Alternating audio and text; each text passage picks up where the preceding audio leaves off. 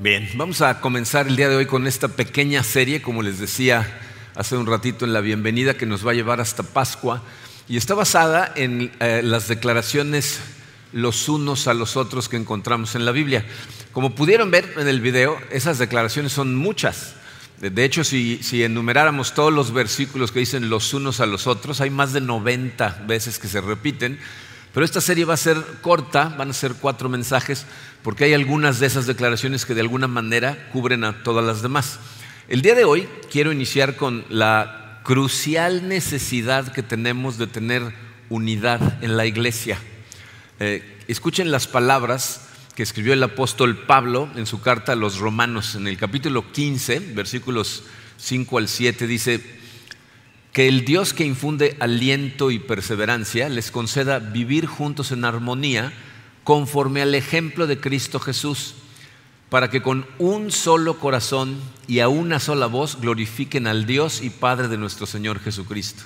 Por tanto, acéptense mutuamente, así como Cristo los aceptó a ustedes para gloria de Dios. Entonces, si, fijan cuál es la oración de, de, Pablo, Pablo está pidiendo que Dios nos conceda a nosotros el tener una actitud como la actitud de Cristo, porque entonces podemos vivir en armonía. Eso no significa que vamos a tener las mismas opiniones acerca de todas las cosas, o que vamos a tener los mismos gustos o los mismos puntos de vista. Lo que significa es que vamos a estar centrados en un mismo Salvador y en Él encontramos nuestra unidad.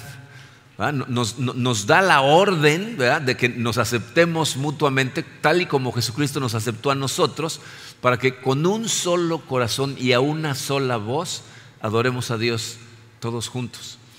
Si lo piensan, en resumen, eso es precisamente lo que Jesucristo vino a enseñarnos. El mensaje de Jesucristo eh, eh, fue un mensaje radical, contrario a, todo lo que el mundo y la sociedad nos, enseña. De hecho, en este momento lo que nuestra sociedad empuja mucho y te está tratando de convencer eh, es que la independencia es lo más valioso, que tú solo puedes. Pero en la Biblia aprendemos que no fuimos creados para vivir y sobrevivir solos, sino en comunidad, lo cual significa que no es independencia, sino interdependencia con otros creyentes. Lo que eso quiere decir es que es prácticamente imposible cumplir los propósitos que Dios tiene para tu vida si estás tratando de cumplirlos solo. Nos necesitamos mutuamente. El día de hoy lo que quiero hacer es analizar lo que la palabra de Dios nos dice acerca del tipo de comunidad a la que necesitas estar unido, con la que necesitas tener esa unidad. Y se van a dar cuenta cómo eh, la, comunión, si, vieron el título del programa, es, estar unidos los unos a los otros significa comunidad. Y van a ver cómo comunidad no es nada más una necesidad que tenemos los seres humanos, es la solución de Dios a muchos de nuestros problemas. Vamos a analizarlo, pero primero vamos a ponernos en manos de Dios. Padre, te damos gracias, Señor, por tu amor, eh, ese amor maravilloso que nos demostraste al tomar la iniciativa de enviar a tu Hijo Jesucristo para restaurar nuestra relación contigo, Señor, y para enseñarnos la manera en que tú quieres que vivamos la vida. Eh, gracias, Señor, porque tú has creado esta hermosa comunidad y nos das la oportunidad de conectarnos profundamente con ella. Te pido que, que, nos abras los ojos el día de hoy para que veamos la importancia de lo que esto significa en nuestras vidas. Nos ponemos en tus manos, Señor. Te pido que tu Espíritu hable a través de mí y le hable al corazón a cada uno de los que están escuchando estas palabras de acuerdo al momento espiritual en donde se encuentren. En el poderoso nombre de tu Hijo Jesucristo, amén. Cinco cosas a toda velocidad.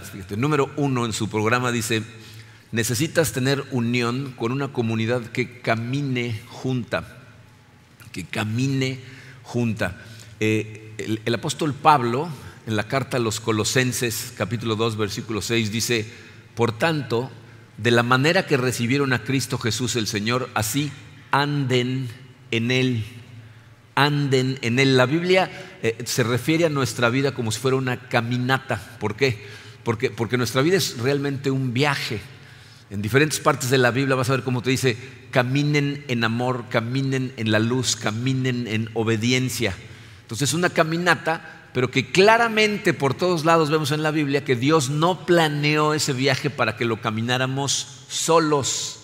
No está bien que tratemos de hacer este viaje solos. Y nada más un paréntesis rápido para que no confundamos a nadie. Esto no tiene que ver con el matrimonio. ¿Ok? Muchas veces cuando digo estas cosas la gente piensa, sí, no puedo ir solo, necesito casarme. Eh, no es de lo que estoy hablando. Yo conozco a muchas personas que son solteras por diferentes razones, algunas que nunca se casaron, otras que se divorciaron, otras que perdieron a su pareja, pero que están en este momento solteros, pero tienen una profunda unidad con la comunidad que los rodea viven en profunda comunión con Dios. Y también conozco a muchas personas que están casadas y están desesperadamente solitarias. ¿Por qué? Porque el matrimonio no resuelve la soledad. La comunión con otras personas, sí. Obviamente lo ideal para una persona que se casa es tener comunión con su pareja. Pero no, no, te cases pensando que el matrimonio por sí mismo va a resolver la soledad. Hay gente que se casa simplemente porque se siente sola y luego están más solas que nunca. Es la comunión real con otras personas lo que resuelve este problema. Pero bueno, cerramos el paréntesis, fue gratis. Este, Tres razones a toda velocidad de por qué caminar en comunidad es mejor. Son muy obvias. Miren, en primer lugar es más seguro. O sea, no hace falta ser ningún genio para saber que en número hay seguridad. ¿no? Cuando vamos muchos juntos nos sentimos más seguros. En segundo lugar, es mucho más probable que perseveres, que sigas adelante.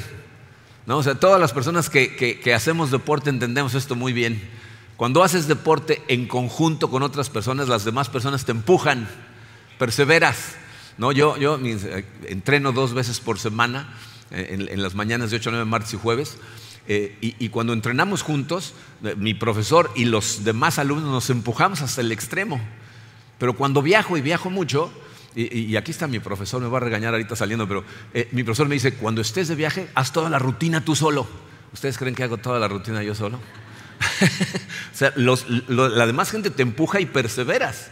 Y ahora piensen en, el tema al que nos estamos refiriendo realmente. Estamos hablando de tu caminar espiritual. Si estás tratando de caminar solo en un mundo que va en la dirección opuesta a donde estamos tratando de ir, hacer esa, esa caminata tú solo, te va a costar mucho trabajo perseverar. Entonces va a ser más probable que perseveres. Y en tercera, pues es más sabio. ¿no? O sea, miren, dice Proverbios 11, 14, en la abundancia de consejeros está la victoria si tú te aseguras de que vas caminando, especialmente con gente que va más avanzada que tú espiritualmente, o sea, que es más sabia que tú, tus probabilidades de éxito espiritualmente hablando son mucho mayores. De hecho, a mí de las cosas que me encantan de la iglesia es que cuando la iglesia se hace correctamente, la iglesia verdaderamente se convierte en tu familia. La Biblia nos enseña cómo Dios nos dio a nosotros dos familias. Nos dio nuestra familia física y nos dio nuestra familia espiritual. Eh, la gente tiende a conectar con su familia física de forma natural. Y por eso lo que Dios dice, sí, sí, pero también tienes que conectar profundamente con tu familia espiritual, porque esa es la manera en que los cristianos crecemos espiritualmente hablando. la Biblia eh, eh, nos dice en Colosenses 3:16, que habite en ustedes la palabra de Cristo con toda su riqueza. Instruyanse y aconsejense unos a otros con toda sabiduría. Entonces, según la Biblia, tenemos que instruirnos y aconsejarnos mutuamente. Evidentemente, hacer esas cosas no es posible en una reunión de este tamaño. Aquí, e, esta es una comunidad, pero en este momento no hay comunión, esta es una multitud. ¿Están de acuerdo? O sea, necesitamos hacer una comunidad con un grupo más pequeño en donde podamos conocernos a profundidad, saber qué estás viviendo en tu vida, qué estás enfrentando en tu vida, contra qué estás luchando y que tú sepas esas cosas de mí, para que juntos caminemos. Fíjense, caminar juntos significa hacer la vida juntos.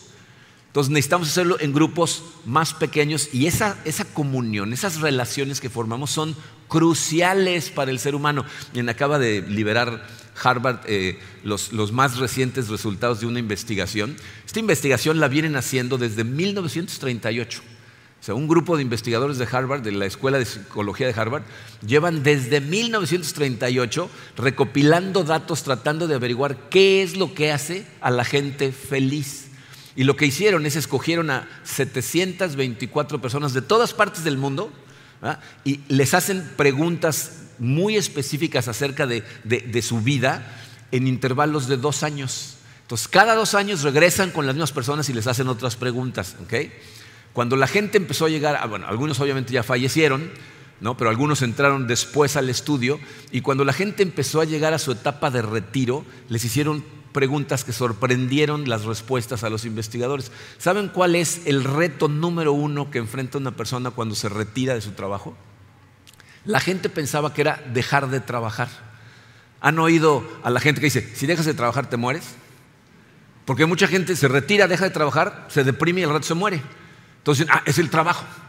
Y les preguntaban a estas personas, ¿extrañas el trabajo? Es lo que más te dicen, no, ¿qué voy a extrañar el trabajo? Les voy a decir cuál es el reto principal, que no fueron capaces de reemplazar las conexiones sociales que los sustentaron durante su vida laboral. La gente a la que le fue mejor en el retiro son personas que encontraron formas de cultivar relaciones sociales profundas con gente que no tenía nada que ver con su trabajo. Eso no es nada más verdad para el retiro, es verdad para la vida. Necesitamos de tener relaciones sociales profundas, dicen estos psicólogos. La Biblia nos dice que necesitamos ser familia y caminar juntos porque les puse esto en sus notas. Una comunidad es la respuesta de Dios contra la soledad. ¿Ah? Eso resuelve uno de los problemas más profundos del ser humano, que es sentirse solo. Dice, de acuerdo a, Jesús, eh, todo es acerca del amor. ¿Ah? Eh, eh, creo que nos equivocamos muchas veces en las metas que nos ponemos en la vida, porque esta vida no es acerca de logros, sino de relaciones. aprendemos en la Biblia que Dios es amor. Y las dos lecciones más importantes que está tratando de enseñarnos Jesucristo y la Biblia por todos lados están conectados con los dos mandamientos más importantes. Amar a Dios sobre todas las cosas y a tu prójimo como a ti mismo. ¿Por qué es tan importante amarnos de esa manera en comunidad? Porque el resultado de amarnos de esa manera lo que produce en los dos es crecimiento espiritual. En la Biblia eh, compara a la iglesia con el cuerpo humano.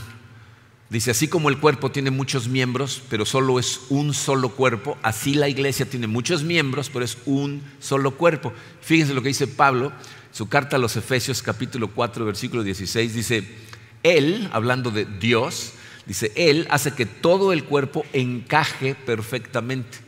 Y cada parte, al cumplir con su función específica, ayuda a que las demás se desarrollen y entonces todo el cuerpo crece y está sano y lleno de amor.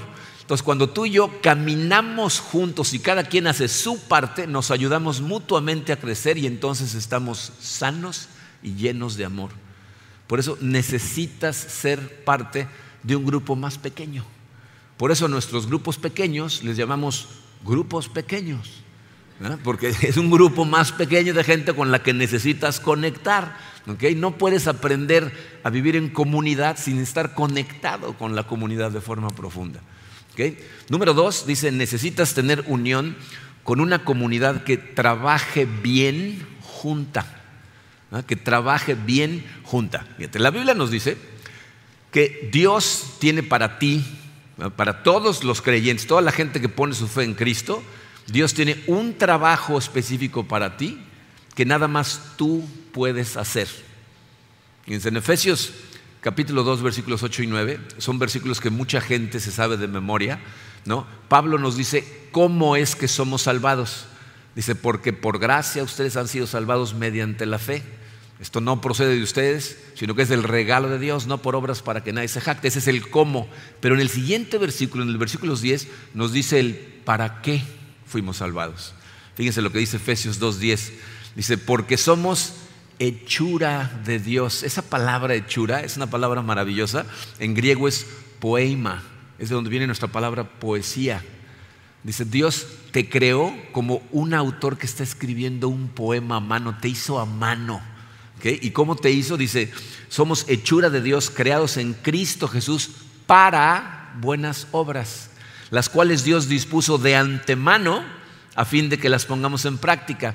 Lo que eso significa es de que antes de que tú nacieras, Dios determinó las cosas que necesitaba poner en ti puso en ti el carácter que te dio, los deseos de tu corazón que te dio, las habilidades naturales que te dio, las puso ahí a propósito, de acuerdo a su propósito, para que cumplieras con ese trabajo que tiene planeado para ti. Entonces, cada vez que tú usas esa forma que Dios te dio y la usas para servir a Dios, lo que estás haciendo es cumplir con el propósito de Dios para tu vida. A eso la Biblia le llama tus buenas obras. Miren, yo espero que para este momento tengan ustedes claro el hecho de que esta vida no es el evento principal. Esta es una preparación. Estamos en este mundo aprendiendo y preparándonos para la eternidad. Cuando lleguemos a la eternidad, lo que vas a hacer tú, lo que voy a hacer yo cuando lleguemos al cielo es servirle a Dios. Tiene trabajo planeado para ti cuando llegues al cielo. Y ya sé que ya le eché a perder el cielo a muchos que pensaban que el cielo iba a ser el retiro, pero no. Vamos a estar trabajando, pero para Dios. Y entonces Él lo que quiere es que mientras estés aquí en la tierra, empieces a practicar, trabajar bien con la gente a tu alrededor. Y aquí en la tierra, eso es, es difícil. ¿Están de acuerdo? O sea, trabajar con la gente a nuestro alrededor es difícil porque todos somos disfuncionales, todos tenemos un nivel de disfuncionalidad. Entonces, trabajar con otras personas es agotador. Algunos de ustedes a lo mejor llegaron exhaustos de la semana de estar lidiando con otras personas. Estás tratando de hacer el trabajo, pero tienes que lidiar con los demás para poder hacer el trabajo. Y no te sientes el muy, muy porque ellos también están agotados de ti. O sea, todos somos disfuncionales. Ahora, la Biblia nos dice que en el cielo va a ser maravilloso. Sea, tú te puedes imaginar trabajar en perfecta armonía con un grupo de personas en la presencia de Dios. Esa va a ser la eternidad. Vamos a trabajar en perfecta armonía en la presencia de Dios. Y si te preguntas por qué va a ser tan perfecta, precisamente porque vamos a estar en el cielo, perfeccionados por Cristo, pero vamos a estar en la presencia de Dios. Ahí sí vas a ser totalmente consciente de que Dios está viéndote y que eres transparente para Él. Entonces todos en el cielo van a estar haciendo su parte. Todos vamos a estar trabajando para la gloria de Dios en presencia de Dios. Y lo que Él quiere que hagas aquí es que empieza a practicar eso. Por eso la Biblia dice, cuando vayas a trabajar, trabaja como para el Señor. Olvídate de tu jefe y del dueño. Y trabaja como, como si Dios te estuviera viendo. ¿Por qué? Porque te está viendo. En el cielo va a ser evidente porque vas a estar viéndolo tú también a Él. Pero aquí Él quiere que aprendas a trabajar bien con otras personas Dice, trabajar bien con otras personas eh, nos trae diferentes beneficios. Evitas quemarte, si todo el mundo hace su parte, pero aparte produces mucho más trabajando en equipo bien que cuando las relaciones son malas. Y se dice Eclesiastés 4:9, más valen dos que uno porque obtienen más fruto de su esfuerzo. Ese versículo es eh, el versículo donde proviene un concepto que hoy en nuestros tiempos modernos llamamos sinergia. Cuando un equipo de trabajo trabaja con sinergia, produce muchísimo más que la suma de lo que producirían por separado. Muchísimo más. Y si quieren ver lo que es la sinergia, hay, ejemplos en la naturaleza muy claros del impacto de la sinergia en un equipo de trabajo. a lo mejor han escuchado esto, han hecho estudios muy profundos acerca de estos animales, pero ¿han visto cómo vuelan los patos canadienses cuando están emigrando? se hacen varias cosas que son muy interesantes. Para empezar, vuelan en forma de V invertida. No son unas Vs que van volando todas las aves juntas. Los que van atrás van haciendo ruido. De vez en cuando rompen la formación y se vuelven a formar. Y un lado siempre es más largo que el otro. ¿Por qué hacen eso? El ave que va al frente es la que lleva el peso más fuerte del trabajo, porque va cortando el aire, se va, volando contra el viento. atrás de sus alas se hace un vacío de aire en donde las demás aves llegan y se esconden atrás de sus alas y se forma la ave. Entonces los que van atrás, de hecho, van volando, pero van descansando, mientras el que va trabajando es el que va al frente. Y los que van atrás van haciendo ruido porque le van echando porras. Le va diciendo, tú puedes, un poquito más, échale ganas. No, todos. Cuando el que va al frente se cansa, se desforma, se pone hasta atrás y otro toma su lugar y siguen volando. ¿Y saben por qué un lado es más largo que el otro? Porque tiene más patos. Los patos no saben contar, o sea, no llegan, ¿de qué lado voy? llegan y se forman, ¿no? pero bueno, el punto de esto es lo siguiente en, pruebas de vientos de túnel, han descubierto que, ¿saben cuánto más vuelan los patos cuando vuelan de esa manera? 70% más distancia que si vuelan solos. 70% más de productividad. Eso es también lo mismo para tu vida. Cuando trabajas bien con otras personas, la productividad explota y acuérdense que estamos hablando de crecimiento espiritual. Estamos hablando de gente con la que trabajas en tu comunidad espiritualmente hablando. Entonces, si quieres evitar quemarte en el trabajo físico o espiritual, lo que necesitas es trabajar en comunidad, porque, les puse esto en sus programas, una comunidad es la respuesta de Dios contra la fatiga. Cuando trabajamos todos y hacemos nuestra parte, entonces, como los patos. Otros toman el, liderazgo, otros cargan con su parte del trabajo. Si, tú estás cansado, quemado física o espiritualmente, tienes que preguntarte, ¿será que estoy tratando de hacer estas cosas yo solo? O a lo mejor, según yo, voy en comunidad, pero realmente no estoy conectado a la comunidad. Gálatas 6:10, en la versión del mensaje, dice, siempre que podamos, trabajemos por el bien de todos, especialmente a los que pertenecen a la comunidad de fe. Me encanta ese versículo en el mensaje porque pone el nombre de nuestra iglesia, la comunidad. Pero bueno, número 3, dice, necesitas tener unión con una comunidad donde se cuidan unos a otros, donde nos cuidamos mutuamente. Miren, aquí estamos hablando de gente, evidentemente, que se preocupa por nosotros, que está dispuesta a estar ahí por nosotros, que están dispuestos a defenderte si es necesario, pero también de gente que está dispuesta a confrontarte si de pronto son conscientes que está saliéndote del camino correcto. piensen en lo que dice este pasaje en Filipenses 2, versículo 4. Dice Pablo, cada uno debe velar no solo por sus propios intereses, sino también por los intereses de los demás. Dice, esta enseñanza es totalmente contracultural, especialmente en nuestra época. En nuestra sociedad, en este momento, todo es acerca de mí. Todo es acerca de mis necesidades, mis intereses, mis deseos, mis ambiciones, mi dolor, mis problemas. Todo es acerca de mí. Y por eso tenemos tanta disfuncionalidad en la sociedad. Nos cuesta mucho trabajo confiar en la demás gente porque no sabemos cuáles son sus verdaderas intenciones. Aunque digan que realmente están preocupados por el equipo, todos sospechamos que tienen agendas secretas. Pero la Biblia nos dice que nos necesitamos unos a otros y necesitamos cuidarnos, ¿eh? proteger los intereses de los demás igual que los protegemos los nuestros. Cuando vivimos en, Houston, hace algunos años ya, en el vecindario donde vivíamos, teníamos lo que se llama vigilancia vecinal. Eh, lo he visto en algunos lugares aquí también en México. Llegas al vecindario, si manejas a través del vecindario, las casas tienen un letrero que dice vigilancia vecinal. Esos letreros son un símbolo de comunidad. Son mensajes para las personas que van pasando por ahí que lo que significan son, si te metes con uno, te estás metiendo con todos. Si haces algo en la casa de algún vecino, vamos a intervenir, le vamos a hablar a la policía, vamos a hacer algo. Y a mí me encantaba, porque salía yo de viaje, entonces todo lo que tenía que decirle a los dos vecinos que tenían los lados es, voy a estar fuera tantos días. Si ves a alguien adentro de mi casa, algo está mal. No debería haber nadie en mi casa durante tantos días. Si ves a un intruso, háblale a la policía, hagan algo. Entonces, la, pregunta es esta. ¿Tienes vigilancia vecinal para tu espíritu? ¿Le has dado a alguien en tu vida la autoridad de decirte algo si de repente ve un intruso en tu alma? Que te está sacando fuera del camino, que te está atacando. Miren, eh, lo curioso de esto es que muchas veces la mayor parte de la gente no es consciente de que lo que vivimos en esta vida son ataques.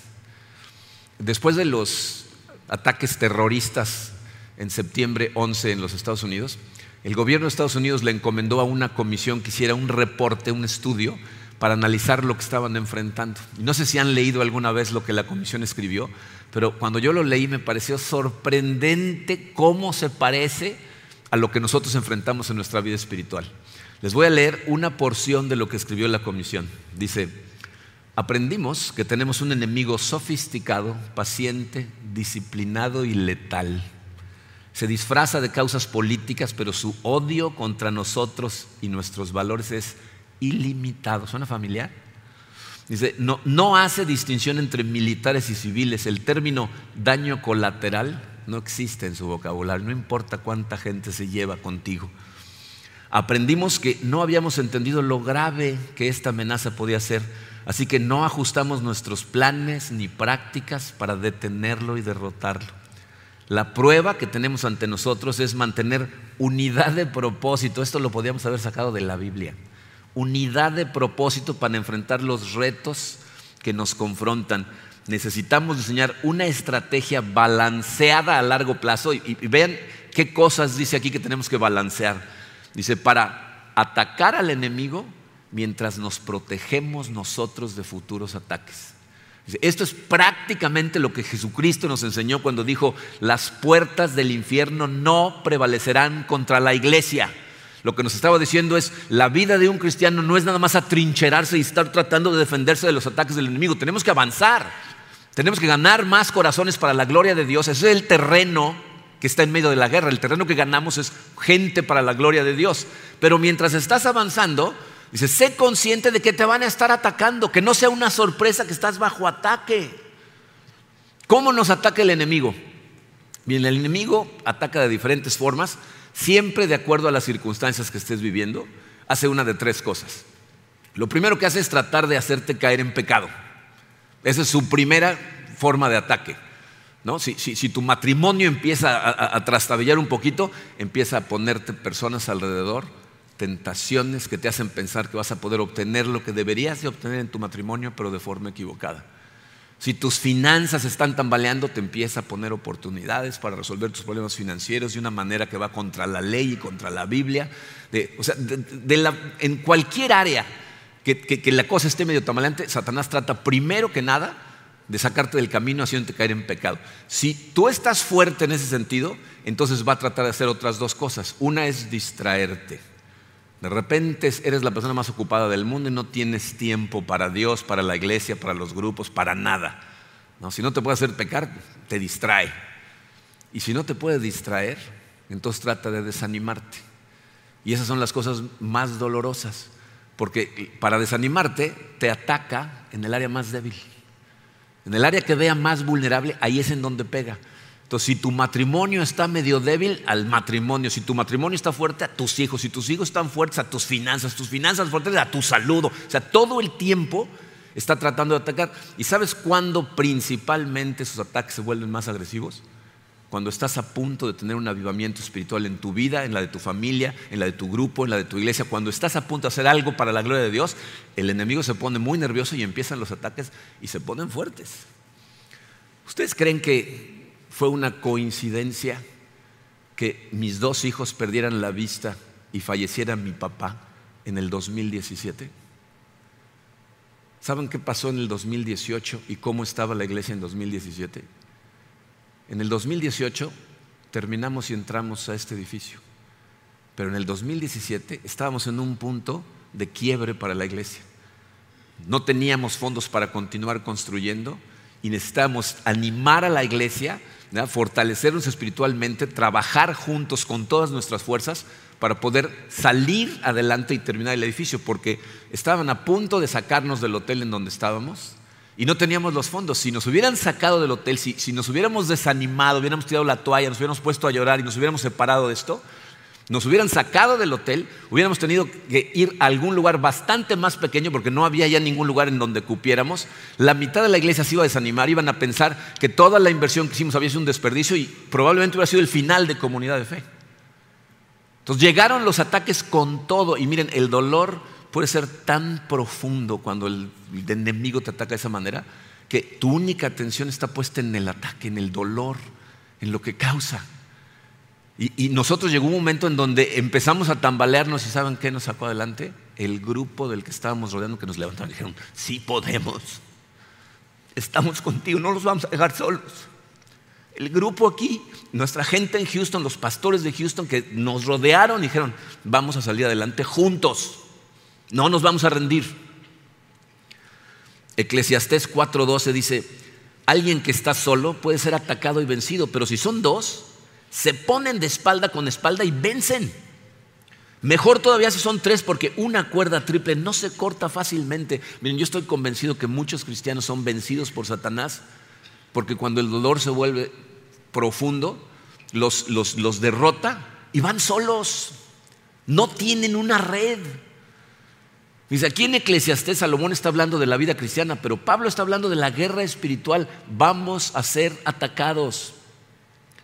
Tienes a gente que está pendiente de ti, que te va a fortalecer en el momento que más lo necesitas. Si estás viajando solo, eres el blanco perfecto para el enemigo. ¿Saben cómo describe la Biblia a Satanás? Como un león que anda rondando la tierra buscando a quien devorar. Un león es un depredador. ¿Han visto qué hacen los depredadores cuando cazan? Aíslan. Tratan de hacer a un lado a los más débiles y sobre ellos. Entonces, eso depende de ti, que vayas solo o que vayas acompañado.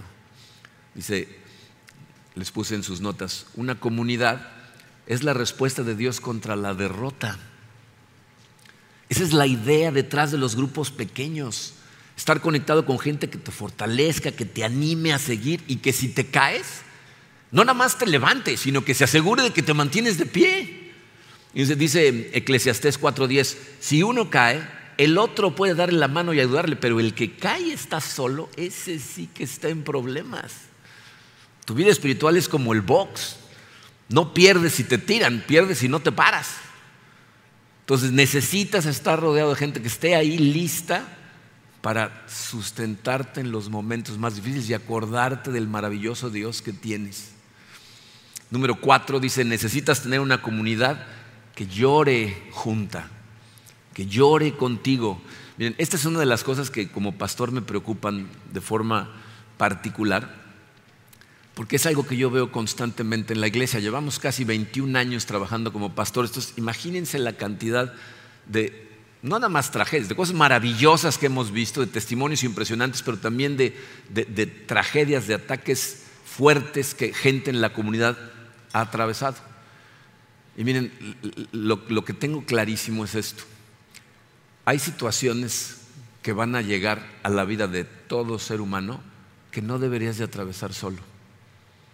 No deberías ni siquiera de intentar atravesarlo solo. Hay tragedias que son inevitables. ¿eh? Lo que es evitable es que estés solo. O sea, esa es la providencia de Dios. Necesitas crear una, una red de gente que esté lista para cacharte en los momentos más difíciles, para sufrir contigo, porque eso es lo que necesitas. Y empiezas a crear esa red en este momento. Dios pone a la gente a tu alrededor para que conectes con ellos y créanme, no necesitas a 100, necesitas 5, 6, 7 hermanos o hermanas en Cristo que realmente sean tu conexión total. Dice en su primera carta el apóstol Pedro, en el capítulo 3, versículo 8, dice, en fin, vivan en armonía los unos con los otros, compartan penas y alegrías practiquen el amor fraternal, sean compasivos y humildes, dice, compartan sus penas y sus alegrías, tengan amor fraternal. Esa es una de las cosas que más me gusta de esta iglesia. ¿eh? Si no estás conectado, a lo mejor no lo has visto, pero en esta iglesia hay grupos pequeños que son familia, que son verdaderamente hermanos y hermanas en Cristo y están ahí para los demás, pase lo que pase. Y, miren, no, no somos perfectos, somos seres humanos, no todos cometemos errores, pero también me entristece mucho cuando ha habido casos en donde gente se acerca y me dice, sí, pero esto que dices suena muy bonito, pero la verdad es que yo estuve dos semanas en el hospital y no me visitó nadie. Entonces les preguntas, ¿en dónde sirves? ¿A qué grupo pequeño estás conectado? ¿Con quién en la iglesia estás haciendo la vida junto? No, con nadie, pero vengo todos los domingos. Tenemos conexión con el Espíritu Santo, pero no nos informa de cuando te meten al hospital. Nos tienes que avisar tú. O sea, tienes que conectarte con nosotros tú. Miren, la verdad, la verdad eh, hubo momentos en nuestro caminar a través de todos estos años que yo no sé qué hubiéramos hecho, Karina y yo, si no hubiéramos tenido la fortaleza del equipo del que estamos rodeados, de la gente que tenemos más cerca en esta iglesia. Y eso mismo es lo que necesitas tú. El plan de Dios para la iglesia, dice 1 Corintios 12, 26, en cuanto al sufrimiento, dice, si uno de los miembros sufre, los demás comparten su sufrimiento. Y si uno de ellos recibe honor, los demás se alegran con él. Sufrir solo es una de las cosas más deprimentes y desesperantes que puede enfrentar un ser humano, pero una comunidad, dice tu programa, es la respuesta de Dios contra la desesperanza. Para eso es la comunidad. Lloramos juntos, celebramos juntos, nos alegramos con los que están celebrando, pero créeme que necesitas gente que llore contigo. Y miren, nada más como consejo, muchas veces, sobre todo a la gente que no ha pasado por situaciones específicas muy duras, cuando le pasan a otra persona, les da miedo acercarse porque no saben qué decir. Si es que no sé ni qué decirle, yo no lo he experimentado, yo no lo he vivido, te voy a dar un consejo. Lo que más necesitan es que estés ahí. No tienes que decir nada. Un abrazo es más que suficiente. De hecho, muchas veces lo peor que puedes hacer es ir y predicarles un sermón. No lo necesitan necesitan un abrazo, necesitan que llores con ellos, que vean que, su sufrimiento te aflige, porque ese es el verdadero amor. El amor es vulnerable porque cuando la gente que amas sufre, sufres con ellos. Entonces ve y muéstrales cuánto los amas haciéndote presente. Eso es lo que necesitamos. Y por último, número 5 dice, necesitas tener unión con una comunidad donde se aman los unos a los otros. Miren, eh, este punto lo voy a tocar muy rápidamente porque vamos a profundizar mucho en él en el último mensaje de esta serie. Pero por lo pronto quiero que seas consciente de la importancia de estas cosas. Fíjense, todos de acuerdo a Jesucristo tenemos una misión en este mundo. ¿Se acuerdan cuál es la gran comisión? Al final de Mateo, en Mateo 28, nos dan la gran comisión en donde nos mandan a todos a hacer qué?